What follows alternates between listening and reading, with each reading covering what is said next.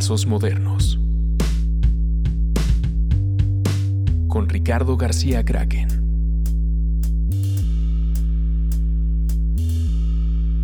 Nuevo episodio de Trazos Modernos.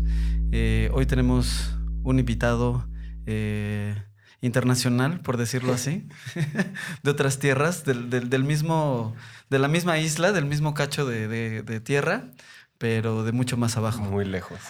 ¿Cómo estás, Joaquín? Muchas gracias por venir. Muy bien, muy bien. Gracias por invitarme. Eh, para quien no, no sabe, Joaquín Seguí es diseñador, es calígrafo, eh, es artista también últimamente plástico, visual. Eh, pero curiosamente, no empezaste como diseñador. Creo que no fue tu primera carrera. No. Eso poca, muy poca gente lo sabe. Sí. Ya. Pues quiero que nos cuentes un poquito de tu carrera y luego vamos hablando poco a poquito. Eh, tengo muchas ganas de que este episodio se trate mucho de lo, lo que es caligrafía, tipografía, por qué te gustó eso, por qué lo enseñas, cómo lo enseñas y todo ese tipo de, de detallitos. Pero cuéntanos de ti. Sí, bueno, este, sí es cierto. En algún momento me dio vergüenza ese pasado, pero ahora ya lo, ya, ya lo he adoptado como parte de mi formación inclusive. Sí, estudié, antes de ser diseñador, estudié como cinco años de ciencias económicas. De contabilidad, Sí, sí. tal cual. De contabilidad tal cual. así. Este, sí, así que empecé en realidad mi carrera en diseño, o sea, empecé a estudiar a una edad bastante avanzada. Digo, pues ahora lo pienso, en ese momento yo decía, uff, qué grande estoy, estoy empezando tarde, pero tenía 23 años. O sea, Claro. en realidad no fue para tanto. ¿En dónde estudiaste? Estudié en, en Argentina, en Mendoza, en la Universidad Nacional de Cuyo, la Universidad Pública de Mendoza. Ya. Buena universidad, buena escuela. ¿Y, qué tal qué tal el diseño en Mendoza? Digo, muchos sabemos de, de- de los grandes despachos de dirección de arte, de, de muchos diseñadores muy buenos argentinos. Sobre todo, creo que hubo una gran época en, en los 90, principio de los 2000, Ujú. ¿no? Mucho en la publicidad. Ujú. Eh, Sí, ambas cosas también, sí.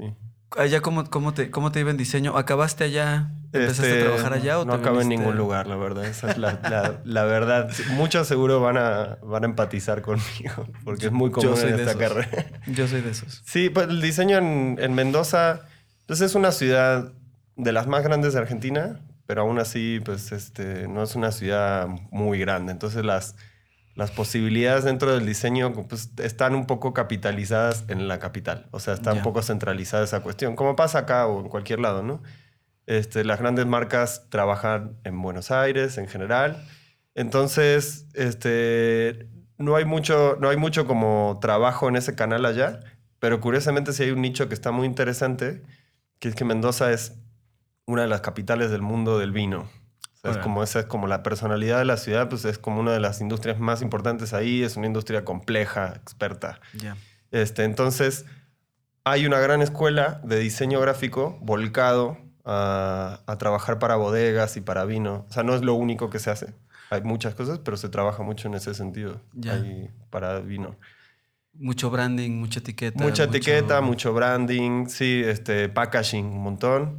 Y curiosamente también es algo que va un poco de la mano con la caligrafía, de hecho. ya. O sea, también hay escuela ya de caligrafía. No es que seamos muchos, pero digamos que hay grandes calígrafos en Mendoza. Oye, y est- est- esta pregunta seguro va a ser muy cansadora, pero ¿qué, ¿tiene algo, te influyó en algo el fileteado? ¿El fileteado argentino? ¿Te- o, o no tiene absolutamente nada que ver? No, sí, sí tiene Hay que ver. influencia. Sí, sí tiene que ver totalmente. Es súper caligráfico. O sea, es, es un, es, es rotulación 100%, pero Total. es una Porque rotulación es como... súper bonito. Sí, y, y complejísimo. O sea, en general son como composiciones súper barrocas y así.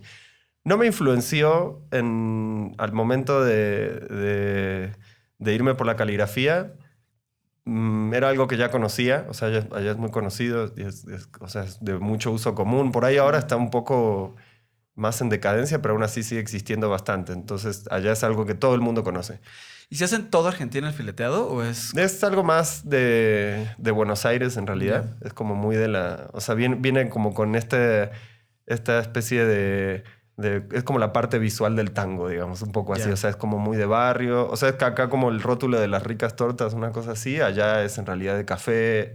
O sea, es muy complejo, pero al final es como de pequeños locales o cafés pequeños. Sí, que justo es- eso es un poquito lo que, lo que quería decir. Para quien no conozca el término tal cual de fileteado, pues es tal cual el, el- el término que usan en Argentina para hablar de los rótulos. Sí. De los rótulos artesanales eh, que están desde para anunciar en un camión, en un taxi, hasta en donde están las tortas, Sí, donde ca- están... los cafecitos y todas esas cosas. Sí, no, lo- lo- la verdad le presté más atención. Siempre me gustó mucho, pero le presté por ahí más atención después. Es algo que está súper increíble, la verdad. De, o sea, tiene una, una calidad este, manual muy, muy, Sí. muy avanzada. Sí, que, y también seguramente pasó por esta parte, te pasó por esta parte de que era muy cliché y que era muy... O sea, yo he ido a Argentina y recuerdo haber estado en el... En, me parece que era en Palermo o en Viejo Palermo o algo Ujú. así, que pues es como Coyoacán. ¿no? Y que hay, y te están haciendo tus fileteados, Ujú. te hacen tu nombre, que es, pues es prácticamente lo mismo de, pues muy, muy cliché, como dices, muy, muy tango, y que seguramente es en, en algún momento, pues, pues da un poco de hueva. Sí, la- ¿No? sí, o sea, es algo que yo siempre lo admiré desde afuera y nunca lo incorporé mucho a mi trabajo, un, po- un poco por eso también. Este, porque también nunca tuve muchas oportunidades de, de incorporarlo, o sea, nunca me tocó por ahí un proyecto que tuviese algo, así- una temática compatible o algo por el estilo, pero, pero a la vez sí, o sea, es- a, a mí me pasa que es que voy a Buenos Aires, este...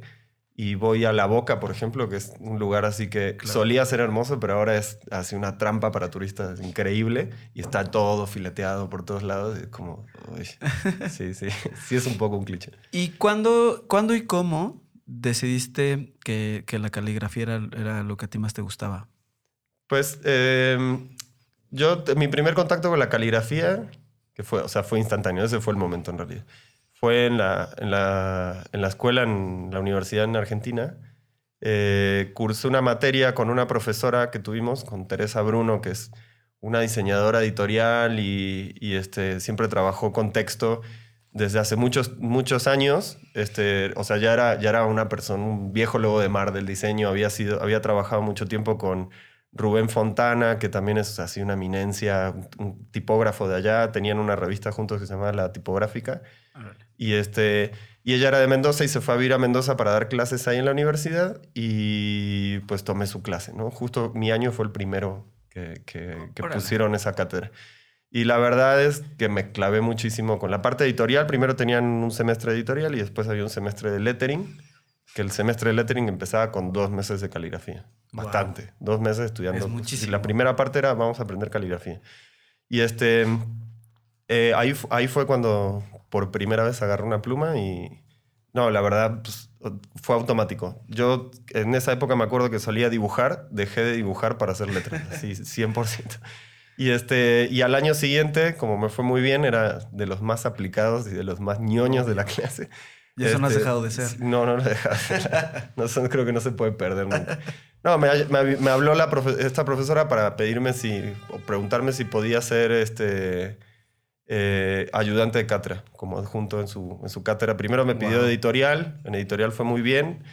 Ella ya sabía que me gustaba mucho la caligrafía y me dijo, pues quédate para la próxima. Y di tres años clases ahí No, bueno. en, en, en Argentina, en la universidad, sí. Que bueno, yo creo que si alguna de las, de las vertientes del diseño eh, necesita ser muy ñoño, e- evidentemente, y, y muy nerdo, y muy clavado, y muy exacto, definitivamente tiene que ser la tipografía.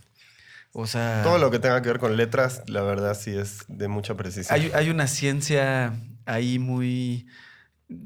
No es oculta, porque todo el mundo la vemos. Y todo el mundo sabemos que cuando estamos leyendo algo, eh, lo estamos leyendo, nos cae bien. No necesitas tener TOC para entender que una tipografía eh, está mal hecha o, no se convive. siente. Se siente. Y todos leemos los que sabemos leer, que sabemos que hay un, hay un porcentaje que no. Pero incluso creo que las personas que quizá no saben leer saben reconocer logos y saben reconocer tipografías y saben reconocer estos dibujos de letras, Sí. ¿no? Entonces, justo te, te- te preguntaba y te, y te balconeaba de tu primera profesión, porque me parece que evidentemente tiene mucho que ver. Eh, el que hayas empezado a estudiar eso después hayas estudiado esto, que es la parte de diseño, y después que te hayas clavado en una cosa tan exacta. ¿no? En una cosa que, que requiere de medición, que requiere de, de reglas, que, que requiere de, de conocer un poquito de geometría y de conocer de proporciones.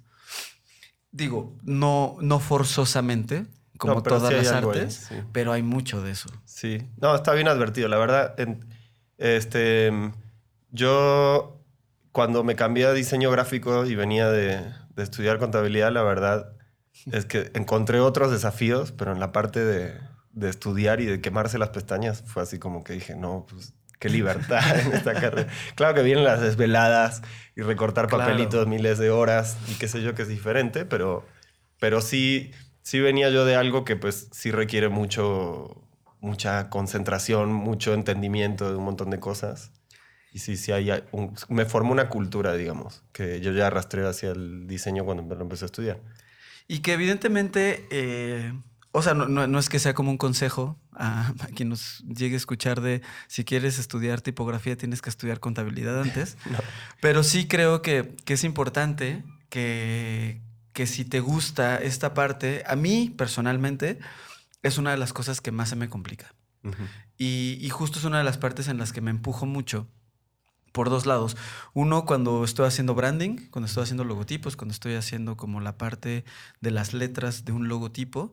Y también en la parte donde me, me siento mucho más libre, pero justo en esa libertad siempre de repente hay más eh, retos, que es en la parte cuando empiezas a hacer carteles. Por ejemplo, cartel de música no es fácil eh, y no sé si ya lo hemos comentado aquí y si no seguramente lo voy a comentar muchas veces. No es, creo que uno de los retos más grandes de hacer cartel es que tienen como mínimo tres cosas de diseño. Por un lado es la ilustración o la foto o lo que quieres decir.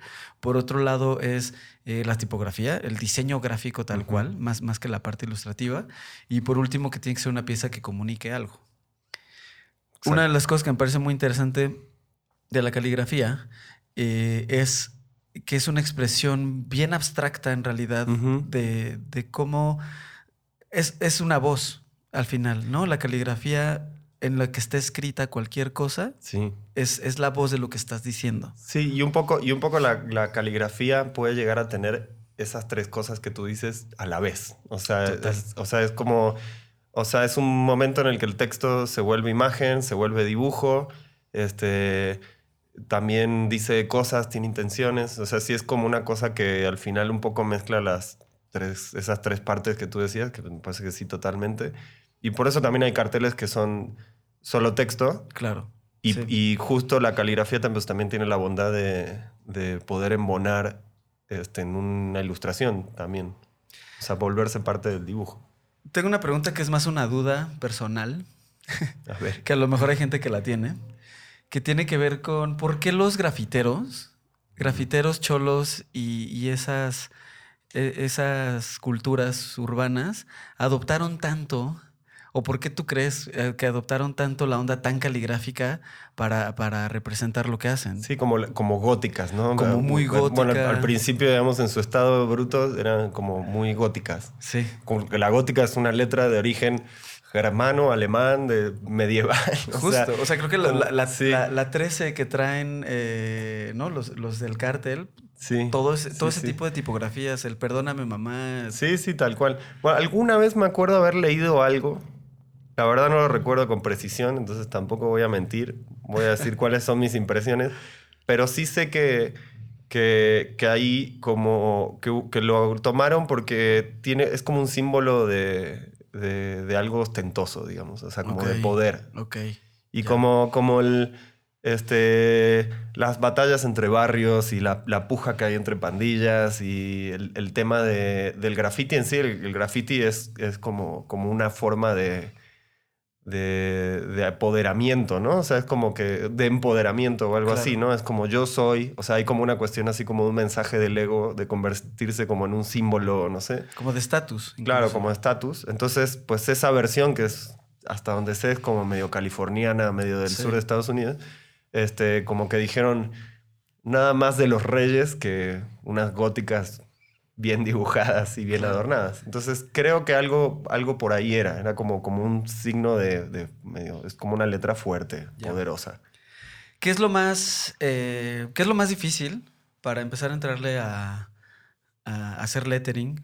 Eh, ¿tú, ¿Tú consideras que es lo mismo hacer lettering que hacer caligrafía? Es como una cuestión de... Es buena pregunta.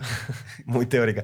Es, es- es- es una especie de cuestión de, de género y especie.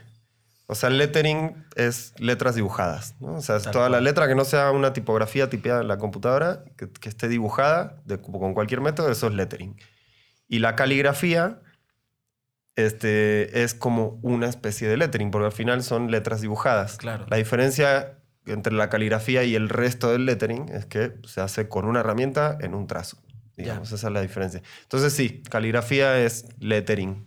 Ok. Está dentro del lettering y el lettering es como una esfera un poco más grande que incluye otras cosas. ¿Y qué, qué, qué difícil? O sea, parece muy fácil y creo que se puso muy de moda desde hace un tiempo ver como estos videos de YouTube, eh, ya después en Pinterest y después en Instagram, de qué fácil es de repente o qué fácil parece, ¿no? Y a mí algo que, que me, que me impresiona mucho de cosas que tú haces es que eh, cuando enseñas eh, caligrafía, soy un chismoso, no, no, no, no creas que no te ando chismeando lo enseñas a hacer caligrafía hasta con un pedazo de plástico. Sí, con lo que sea. sí, eh, la, la cuestión de la caligrafía, un poco como de enseñarla, bueno, tiene esta cuestión así de que sí, se puede hacer caligrafía casi con cualquier cosa. Cuando estás bien practi- practicado, o sea, la verdad sí pones cualquier cosa en la tinta y debería de funcionar más o menos. Pero la cuestión de eso que, que tú dices, qué fácil parece, pero que a la vez no es tan fácil. Claro. A mí una cosa que me gusta, que, que descubrí después de, llevo como, no sé, 10 años dando clases, una cosa así, este, es que no existen los genios talentosos en la caligrafía. O sea, sí, o sea, sí, sí puede haber un, un- un gramo de talento, sí, sí lo puedes descubrir, lo puedes hallar en ti, o lo puedes generar también, pero la verdad, la verdad es que cuando sientas a la primera persona, las primeras 300 horas de caligrafía, este, se va a sentir un imbécil. Claro. pues o sí. sea, por más que sea, yo le he enseñado a ilustradores súper cabrones, con súper técnicas súper locas y qué sé yo, y los sientas y es una cosa nueva. O sea, es, es- es algo que sigue reglas muy diferentes. Sí te sirven algunas, algunos conocimientos de dibujo, pero las reglas son muy distintas. Entonces, Totalmente. la verdad es que siempre lo, lo que pasa es que cuando se los enseñas al, al principio, no importa si estás sentado con, el, con un odontólogo que está aprendiendo o con el ilustrador más rifado del mundo, los dos van a empezar al mismo nivel. Y la diferencia la va a ser pues, la práctica también. Esto es algo muy de... Claro. que te incluso salga creo solo. que, yo creo que incluso para, en el escenario odontólogo o ilustrador, puede llegar a ser más difícil para el ilustrador. Tiene más mañas, sí. eso Tienes mucho más mañas, tienes muchos más tu estilo, Sí. tienes como más pretextos. Y están, si el, si el ilustrador es bueno y lleva mucho tiempo haciéndolo, en general a mí lo que me ha pasado es que está muy acostumbrado a que las cosas le salgan bien. Claro. en, en- en un- en una esfera manual Claro. que en general sí he visto algunos que se quiebran y tienen que, tienen que tomar aire y decir no. Yo lo intento, lo intento mucho y, me- y siempre me frustro mucho. Nunca he tomado una clase tal cual, pero creo que es por este miedo de fracasar. Eh, más allá y que alguien lo vea. creo que eso es, eso es algo que, que- que está ahí.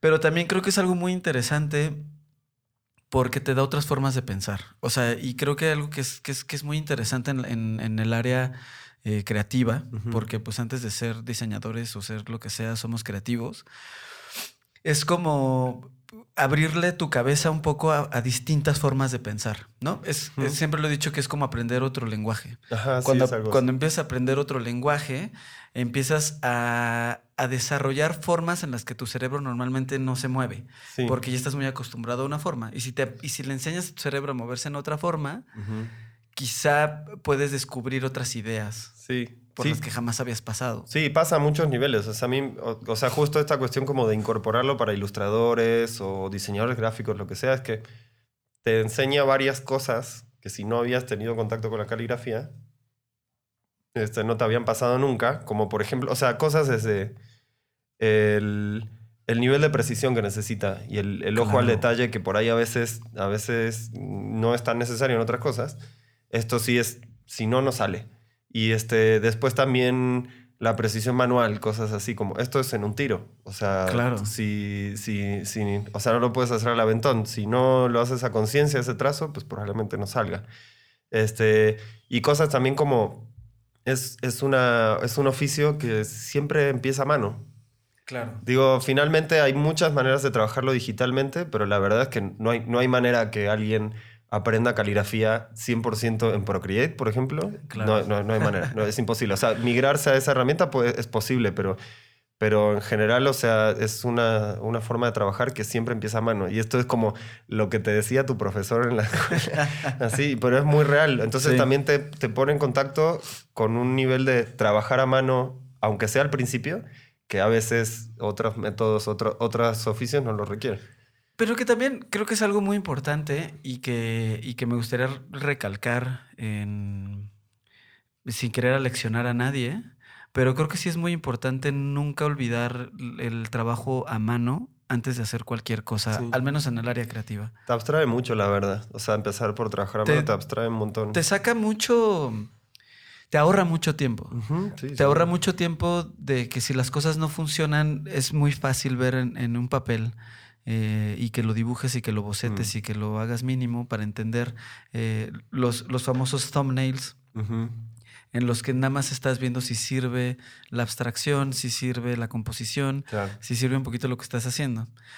Eh, dentro de esto que estás haciendo, eh, seguramente mucha gente preguntará de en qué se puede trabajar en esto, que no, que no sean eh, grafitis o, o tarjetas de presentación de, de Hallmark. O sea, ¿qué más puedes hacer co- con, esto? ¿A, a ti a qué te ha llevado? O sea, ¿cómo, Sí. ¿cómo ha sido el trabajar con la bandera de caligrafista? Caligrafi, Calígrafo. calígrafo. Quitemos caligrafista, por favor. No, es, eh, este, sí, o sea, la, la aplicación, el área de aplicación de la caligrafía, yo la uso este, predominantemente para diseño gráfico. Es, o sea, la verdad es, es, es un... Iba a decir un sustituto, pero no es la palabra, pero es, es digamos que, que es una forma de trabajar texto. O sea, al final es como todo aquello que si tú que no sabes caligrafía tendrías que hacer con una tipografía, este, gran parte de eso que tú tipeas y luego modificas quizás, Claro. yo lo hago en caligrafía. Entonces al final es cualquier cosa en la que vayas a usar tipografía se puede usar caligrafía. Bueno, no cualquier cosa, sino más bien en general cuando la tipografía se usa como imagen, se puede usar siempre caligrafía. Esa es la aplicación que yo más le doy. O sea, lo uso para, para diseño gráfico.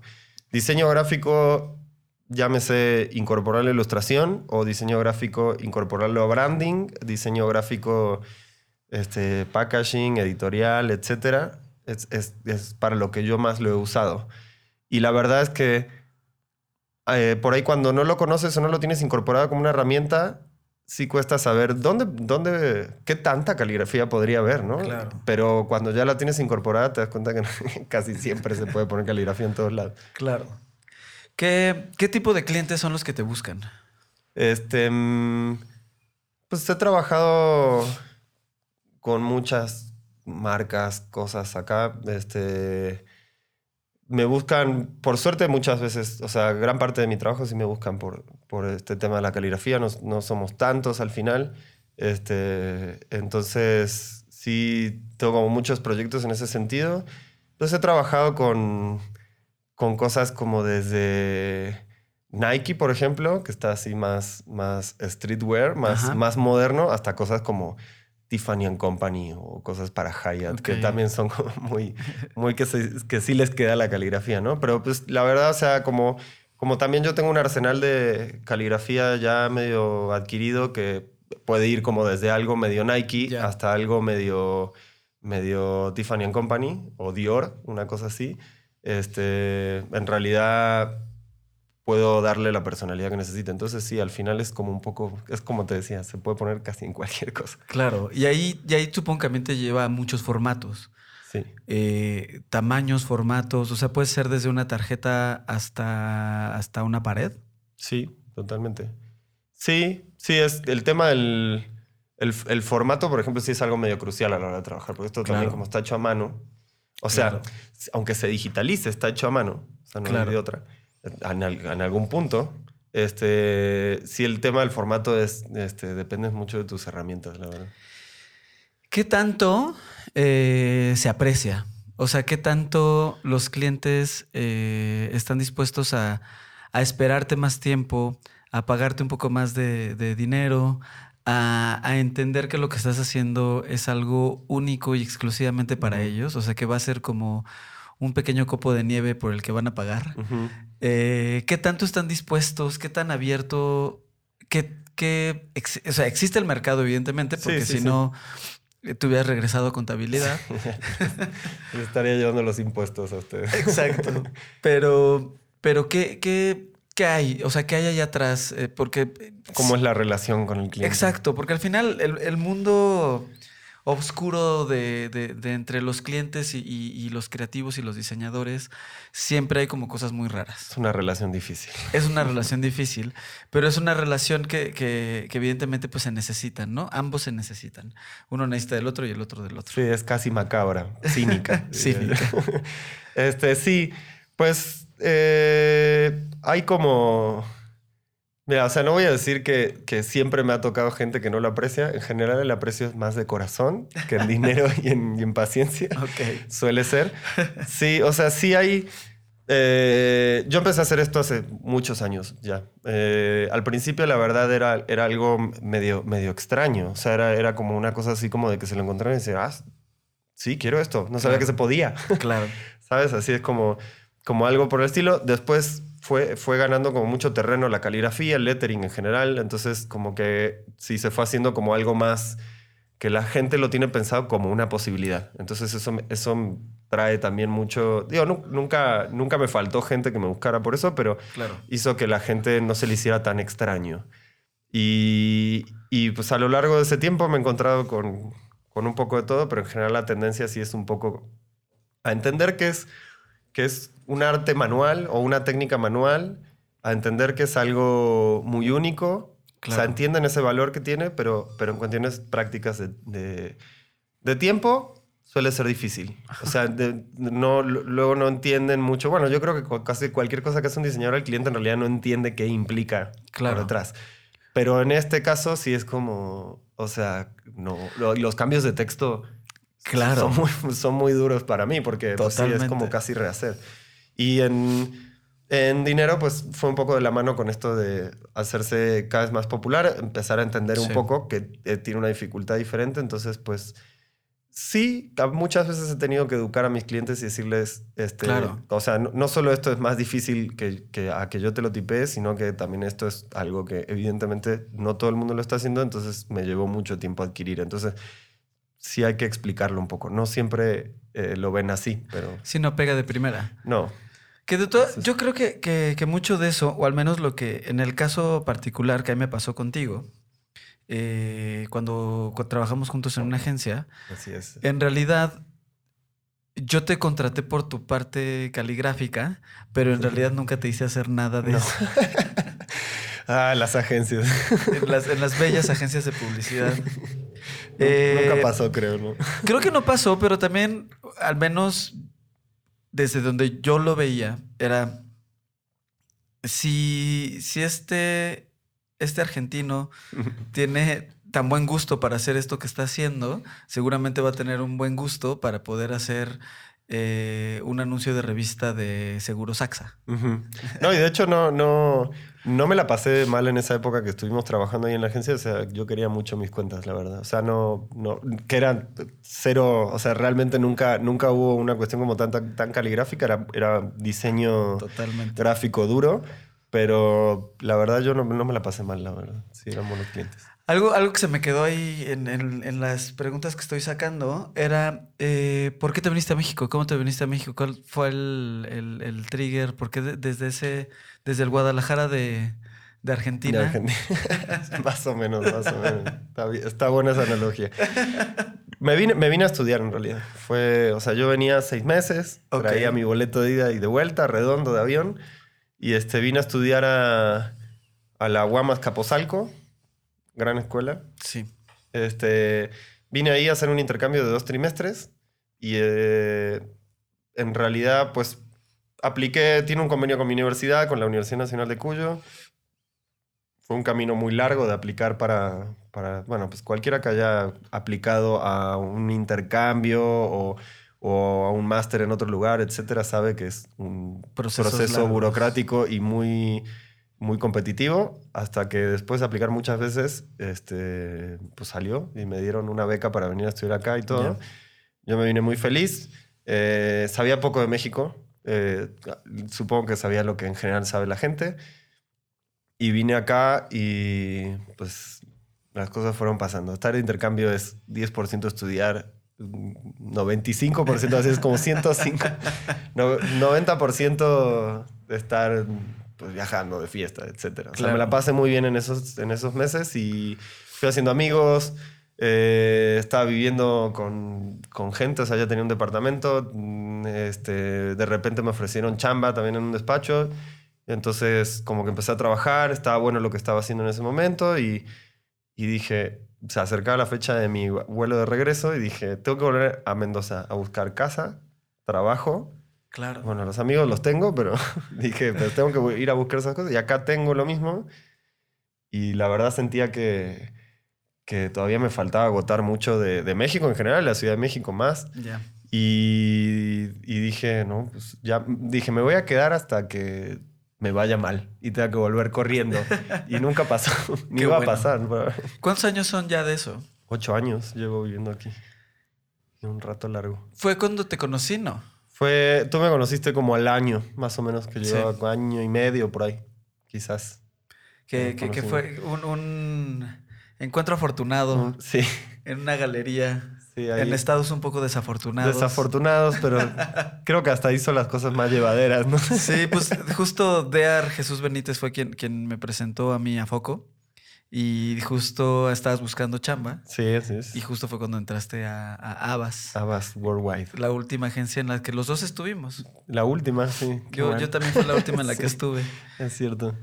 Sí, sí, sí, sí. y ya después de eso nunca más. ¿Qué, qué- qué ha hecho, qué ha hecho México en ti, eh, en tu cuestión creativa, diseño? Eh, ¿qué, qué- qué cosas crees que estás haciendo ahora eh, que no pudiste haber hecho estando allá? Que pueden ser buenas o malas.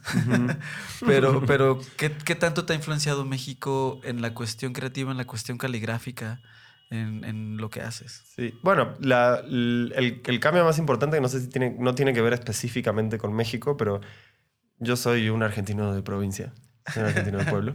Este, una linda provincia, pero pues al final también el cambio de, de pasar de, de una ciudad pequeña, digamos, a, a una capital, que aparte no es cualquier capital, o sea, es una de las más grandes del mundo. Eh, pues eso, eso me influyó mucho, la verdad, en estos últimos años. Ya ni me acuerdo cómo era Argentina, ya no, me- no me acuerdo, yo siento que nací acá.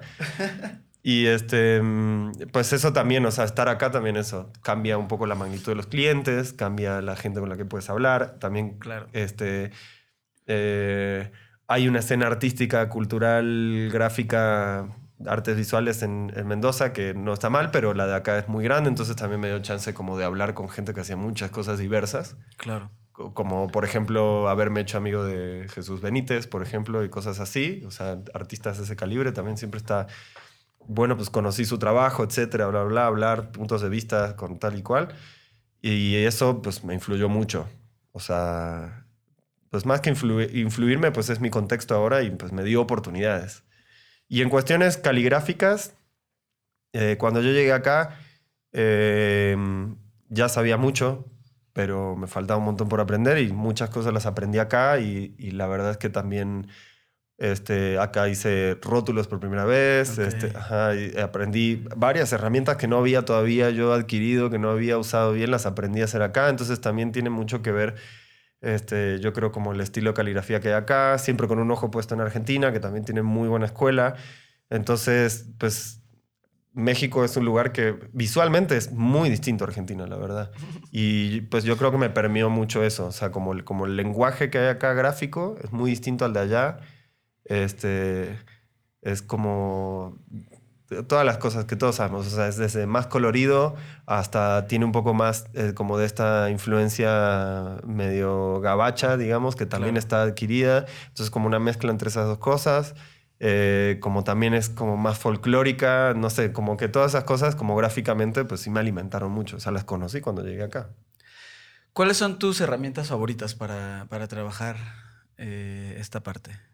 Este, mm, pues hay, hay, hay... ¿Cuáles son mis favoritas? Lo que pasa es que hay unas que me parecen increíbles, pero no son en las que yo soy más experto. Ok. Y hay otras en las que soy más experto. Y, y, pues, no sé, quizás esas sean mis favoritas. Y ya son las de diario, pero... Sí, sí, pues me gusta mucho, por ejemplo, el brush pen, este, que es como, como estos, los brush pen, que igual tú los has usado para dibujar y así. Bueno, en caligrafía también es como una herramienta. Que son más como este mucho. tipo de pincel japonés. Sí, exacto. ¿No? De, de- de- que te da varios pesos Sí, de, de sí, sí. punto, una sola. Sí, sí, tal cual. Bueno, esa herramienta me gusta, es como muy, muy rápida para trabajar, es este es como algo como muy, muy fácil para poder practicar, hacer 10 millones de bocetos, entonces también me gusta mucho eso que puedes este, escribir y escribir sin parar, sin parar, sin parar. Esa es una de mis favoritas. Este, mm, eh, la, la pluma chata, que es la clásica de, con la que se hacen las góticas y así, también me, me encanta porque es eh, como una herramienta que, que, que va muy pegada a las reglas y a las normas. Y aunque a, a mucha gente le molesta, la verdad es que en caligrafía Claro. dominar las reglas y las normas es como que te da una especie de superpoder, o sea, te hace sentir muy poderoso decir, no, yo puedo hacer estos trazos, o sea, me puedo aventar una gótica con todas las la- de la ley sin problemas. Claro. Y entonces dices, no, pues, o sea, es mejor estar al lado de las normas si ya las dominas. Que supongo que tiene que ver con, con muchas cosas que yo hace poco platicaba, eh, que es, creo que es muy importante. Yo no estudié diseño y entonces eso a mí me, me ha encontrado siempre a estarme autoenseñando muchas cosas. Y creo que ha sido muy importante también, eh, como en todo, y que seguramente en todas las disciplinas, eh, hasta la música y en todos, es muy importante saber usar las herramientas y saber cómo hacer las cosas, entre comillas, perfectas. Eh, cuando yo empecé a dibujar y empecé a dibujar más, que a mí nadie me enseñó, yo me obligaba mucho a dibujar cosas perfectas eh, a dibujar humanos perfectos, a hacer casi casi bodegones. Evidentemente no es lo que quería hacer y, y no es y no era lo que me quería dedicar y no era mi voz la que estaba poniendo ahí.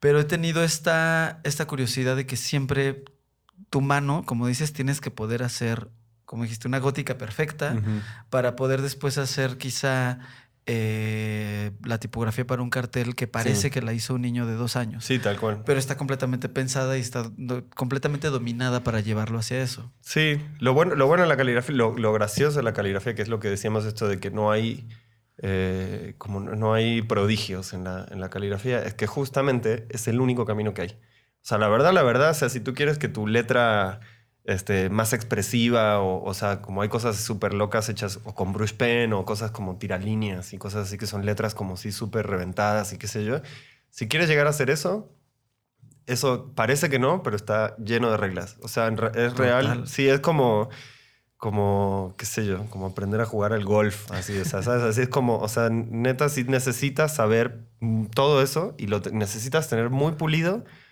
para, que, para poder hacer eso expresivo que parece hecho sin cuidado, así como muy punk. Claro. Pero para poder dominar eso, la verdad sí tienes Que que, es, que llevarte es muy bien como el jazz. es como el jazz, ¿No? exactamente como el jazz. Qué bonita comparación, nunca la, nunca la había pensado, pero es exactamente como el jazz. O sea, si tú quieres hacer un free jazz súper loco, llevado así, qué sé yo, tienes que saber mucho de música. Claro, tienes que conocer la Y técnica, tienes que conocer hacia dónde salirse. Exacto. Eh, o sea, es eh, la improvisación.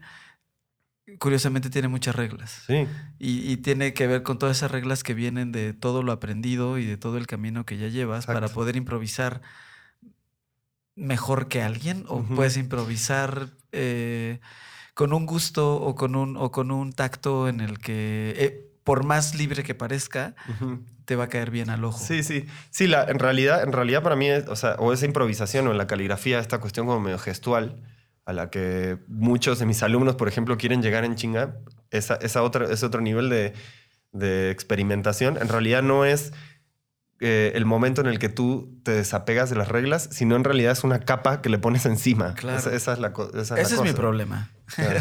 Ese es mi problema muchísimo, porque yo me, me he intentado enseñar o, o forzar mucho a, a ser más eh, cuadrado, a ser un poquito más matemático, a, a- a entender cuáles son los ángulos, que si tienes que hacer una letra en un ángulo, todas te tienen que salir en el mismo ángulo, que si los cortes, que si... Es desesperante, ¿no? Es desesperante, es desesperante. Y, y sí necesitas eh, paciencia y técnica. Sí. Creo que es una de las, de las técnicas más difíciles, pero como dices, es una técnica muy aprendible.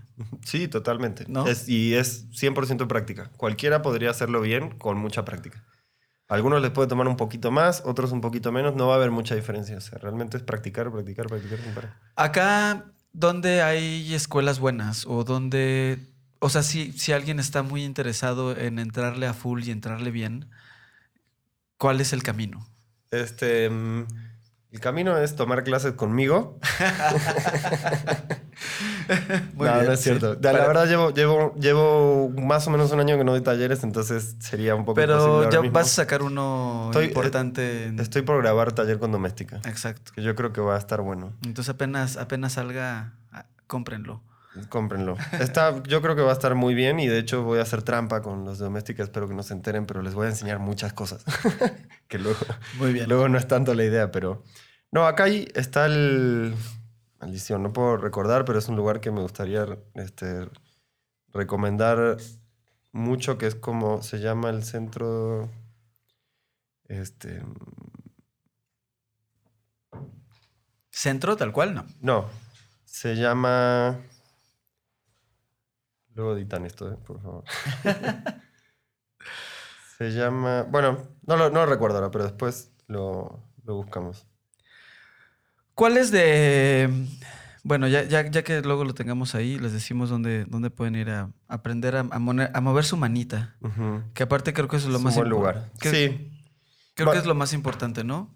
Hay que, Sí. hay que saber que, que no va a salir a la primera, no. que, que, de valor. que no es cuestión de, como dices, no es cuestión de, de genialidad, es, es cuestión de práctica y es cuestión, pues sí, pues creo, creo que tal cual es como, como cuando estás preparando un maratón, cuando estás preparando ejercicios fuertes, que, que no te va a salir de la noche a la mañana a correr 42 No, no. kilómetros. Pero también ese, ese periodo de, de, de difícil de romperse la cabeza, también sepan que, que de- a medida que van adquiriendo, después se les va a hacer hasta Se va muy divertido. menos. Sí, va a ser menos ansiedad. Y, y creo que también eso está un poquito, eh, ¿cómo decirlo? Como mal visto o como que está muy embrujado el hecho de que el talachar, el chingarle, está mal. Y creo que, y creo que, que no.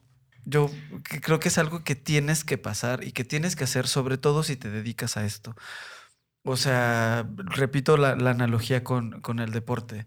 O sea, si eres deportista, tienes que parar todos los días a cierta hora, comer cierta comida, hacer ciertos, ejercicios y tener una vida que, que te dé para que todo tu trabajo salga bien. La, la vida de, de- de creador, de, de artista, de diseñador, de calígrafo, pues también tiene que tener una, una, una alimentación especial. Tiene más que ver con, con primero maruchan y, y- y- y coquitas Sí. del Loxo, hasta que poco a poquito tu dieta se, se- se puede empezar a ir a que ya vayas a, a unas hamburguesas fancy. Exacto.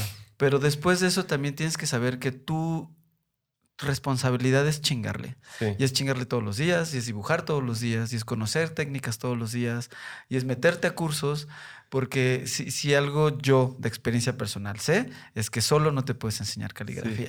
No, es difícil, es difícil. O sea, no, sí, sí, o sea, yo he sido autodidacta en muchas de las cosas que he aprendido, pero también es porque ya tenía una base muy sólida. Exacto. Entonces sí hay como cierto nivel de conocimiento que te puede aventar después a ser autodidacta, pero sí hay muchas cosas que sí, la verdad sí es una técnica de aprender. Y sí hay como esta ilusión del rockstarismo, yo creo, en general, que como esta cuestión de voy a aprovechar los talentos que ya tengo o, algo por el estilo, o- Sí. o esa ansiedad de decir, no, yo ya quiero dibujar eh, eh, súper cabrón, no sé, y no puedo, no dibujo cabrón, no, pues Claro. al final sí es... ya quiero hacer ambigramas. Ajá, claro. Y la caligrafía es igual, pues no sé, pues, pues eh, hay que empezar de cero. Sí. No hay de otra. ¿Qué piensas de los ambigramas y esas... Y esas Me eh, gustan. están- es que- Es muy divertido, ¿no? Sí, sí, sí. Sí. No, no. Es, es difícil encontrar uno bueno, la verdad. Eso sí Es muy también. difícil. Es difícil. Son difíciles hacer. Para quien no reconoce el término ambigrama, son estas eh, letras o, o como no, conjunto de letras que se pueden leer igual al derecho o al revés. O de izquierda a derecha y de derecha a izquierda. O bueno, tiene, eh, son ambi porque se supone que pueden leer dos cosas. Creo, ha- había muchos, había unos como famosones, ¿no? De, de- del, ay, del código da Vinci. Se empezaron a salir mucho, mucho de eso. Y hay un caligrafista por ahí que hizo los ambigramas que, que tenía como, se leía fuego y aire al Ah, mismo sí, sí, tiempo. esto se, se leía... Sí, te digo que son. Cuando hay uno muy bien hecho, pues está, es una genialidad. Pero son difíciles de hacer, no siempre resultan geniales, la verdad. ¿Hay alguna otra cosa que quieras eh, agregar? Creo que ya estamos acercándonos al, al final. No, pues muchas gracias por invitarme a hablar de letras aquí. Pues muchas gracias por la invitación. No, fue al revés. Yo te invité a ti. Gracias No, por- muchas gracias por aceptar la invitación. Muy bien. quería decir. Qué bueno que, que- que viniste. Y pues bueno, cualquier cosa eh, que te contacten, eh, estás como arroba Joaquín Seguí Joaquín-seguí en. en todas tus redes, Sí, en, en Instagram. en Instagram. Búsquenlo. Foconauta en Facebook si quieren. Vean que ahora sí que voy a hacer un chiste malo, pero vean qué bonita letra tiene. El niño de linda letra.